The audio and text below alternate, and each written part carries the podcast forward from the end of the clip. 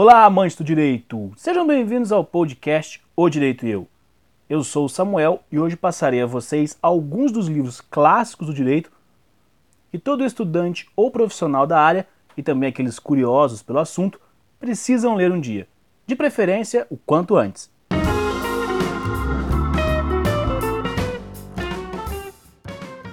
Finalmente estou gravando este conteúdo que tantas pessoas me pedem nos comentários dos vídeos no canal, por e-mail, pelo Instagram. Muita gente mesmo me pede isso, principalmente nos vídeos de dicas para iniciantes no curso. Eles sempre pedem indicações de livros iniciais, livros para introduzir a pessoa na área jurídica. A ideia era trazer esse conteúdo em formato de vídeo, mas eu fiquei enrolando porque não consegui encontrar uma forma de trazer esse conteúdo sem ficar só eu falando muito tempo olhando para a câmera, porque eu ia praticamente falar sobre as resenhas dos livros. E agora, tendo o podcast, fica muito mais fácil, porque você pode apenas ouvir enquanto faz outra tarefa. Então você ouve, vai anotando o nome dos livros enquanto executa aí alguma outra tarefa.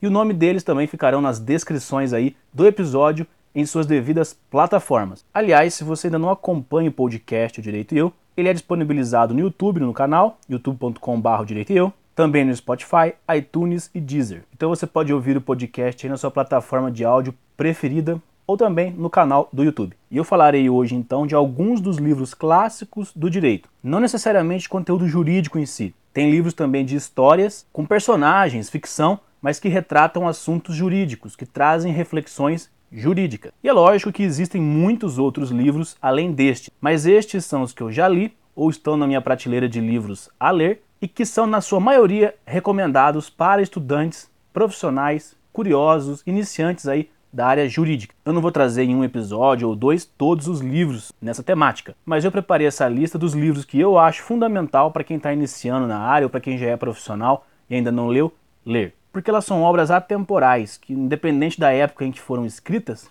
elas se apresentam como atuais sempre. Traz sempre uma mensagem atual. Então, se possível, leia todas as obras e expanda seus horizontes do universo jurídico. Já adianto aqui que eu não sei a pronúncia de todos os autores dos livros, então eu vou pronunciar da forma que eu já ouvi ou que eu acho deva ser, mas aí se você conhece uma outra pronúncia, não tem problema, porque são nomes assim antigos e de outros países, então pode ter um pequeno problema aí, certo? Eu já vou avisando que eu não sei a pronúncia correta 100% de todos os nomes. Então, vamos aos livros. A Luta pelo Direito, de Rudolf von Jering. O livro A Luta pelo Direito trata, sem suspeita, de uma filosofia individualista, onde o autor tenta nos dizer que cada um deve lutar pelos seus próprios direitos. Também diz que todas as grandes conquistas em relação ao direito foram feitas através da luta. O autor defende que o direito é produzido através das lutas, de batalhas, diferente de alguns juristas que defendem a ideia de que o direito é uma construção histórica, ou seja, as alterações do direito acontecem de forma espontânea ao passo que o autor Rudolf von Jering, da obra A Luta pelo Direito, é taxativo ao afirmar que o povo deve lutar e que o direito virá tão somente através dessas lutas e dessas dores. Tanto é que o autor compara tais lutas às dores do parto. Ele ainda afirma que quando o povo luta por seu direito, a ligação será muito mais forte, real, verdadeira e incondicional, bem como a ligação de uma mãe para com seu filho. Assim como uma mãe batalha, luta, sofre sangra para ter um filho, também ocorre com as leis, através de muitas dificuldades, e essas dificuldades serão revertidas num vínculo forte entre mãe e filho, no caso jurídico, entre a lei e o homem. E a batalha pelo direito é produto da violação do direito de alguém. Quando algo é recebido de forma gratuita, sem luta, esse algo não é valorizado, pois não foi necessário perdas para conquistá-lo. Não importa se é uma luta pequena ou grande, mas devemos nos pautar se tal luta é justa, se merece nosso enfrentamento, ou seja, não importando se vai beneficiar um indivíduo ou milhões, importa-nos lutar, não sendo coniventes com nenhuma prática que usurpa o direito de nenhum cidadão. Crime e Castigo, de Fyodor Dostoiévski. Publicado em 1866, o livro Crime e Castigo vai focar na culpa de um jovem que não consegue seguir em frente depois de cometer um crime. E ele também convive com o medo da punição a qual poderá ser submetido se for descoberto. Apesar de ter sido escrita há décadas em outro continente, a obra é uma maneira de compreender o caráter humano nos dias de hoje.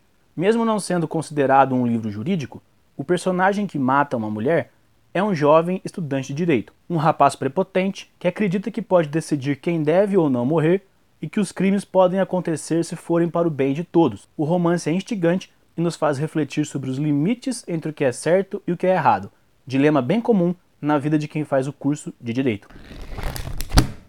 O caso dos exploradores de caverna, de Lon Fuller. O livro O Caso dos Exploradores de Caverna levanta um debate e propõe uma argumentação jurídica sobre um caso elaborado pelo autor. Na obra, cinco pessoas entram em uma caverna e são soterradas. Ao descobrirem que o resgate demoraria tempo demais, uma das vítimas sugere que, para o bem da maioria, um deles fosse sorteado e morto, servindo de alimento para os demais. E é isso então que eles fazem. No entanto, quando foram resgatados, os sobreviventes foram levados a julgamento e acusados de homicídio, e o livro se desenvolve com a visão de vários juízes acerca daquele caso, cada um com uma visão bem diferente do outro. Isso leva à reflexão de como você, como estudante de direito, advogado, juiz, promotor, etc., lidaria diante desse tipo de situação. Leia o livro e veja como essa história se desenvolve de uma maneira que te leva a refletir sobre vários pontos do Contrato Social, de Jean-Jacques Rousseau. Do Contrato Social é uma obra do autor suíço Jean-Jacques Rousseau, considerada por muitos como uma das suas obras-primas. Nessa obra, Rousseau expõe a sua noção de contrato social, que difere muito daquelas feitas pelos autores Hobbes e Locke. Para Rousseau, o homem é naturalmente bom, sendo a sociedade, instituição regida pela política, a culpada por sua degeneração. O contrato social para Rousseau é um acordo entre indivíduos para se criar uma sociedade e só depois, então, um Estado. Isto é, o contrato é um pacto de associação e não de submissão. Rousseau começa a obra do contrato social questionando o motivo de os homens viverem sob os grilhões da vida em sociedade, do porquê de os homens abandonarem o estado de natureza, uma vez que todos nascem livres. O Processo, de Franz Kafka, Todo advogado deveria ter esse livro em sua coleção, principalmente os criminalistas. Essa é uma narrativa que se dá em torno de um processo nada plausível. Nela, a personagem não sabe por que está sendo processada e a trama acontece em volta a esse absurdo. Você já imaginou uma pessoa ser presa e não saber o que ela fez para merecer isso? O que a personagem principal do romance passa é justamente isso. Assim, a trama caminha pelos limites da justiça e do direito à defesa. É uma grande obra, muito famosa na área criminal, inclusive com filmes e séries sobre isso, e que não poderia estar aqui nessa lista de clássicos do direito.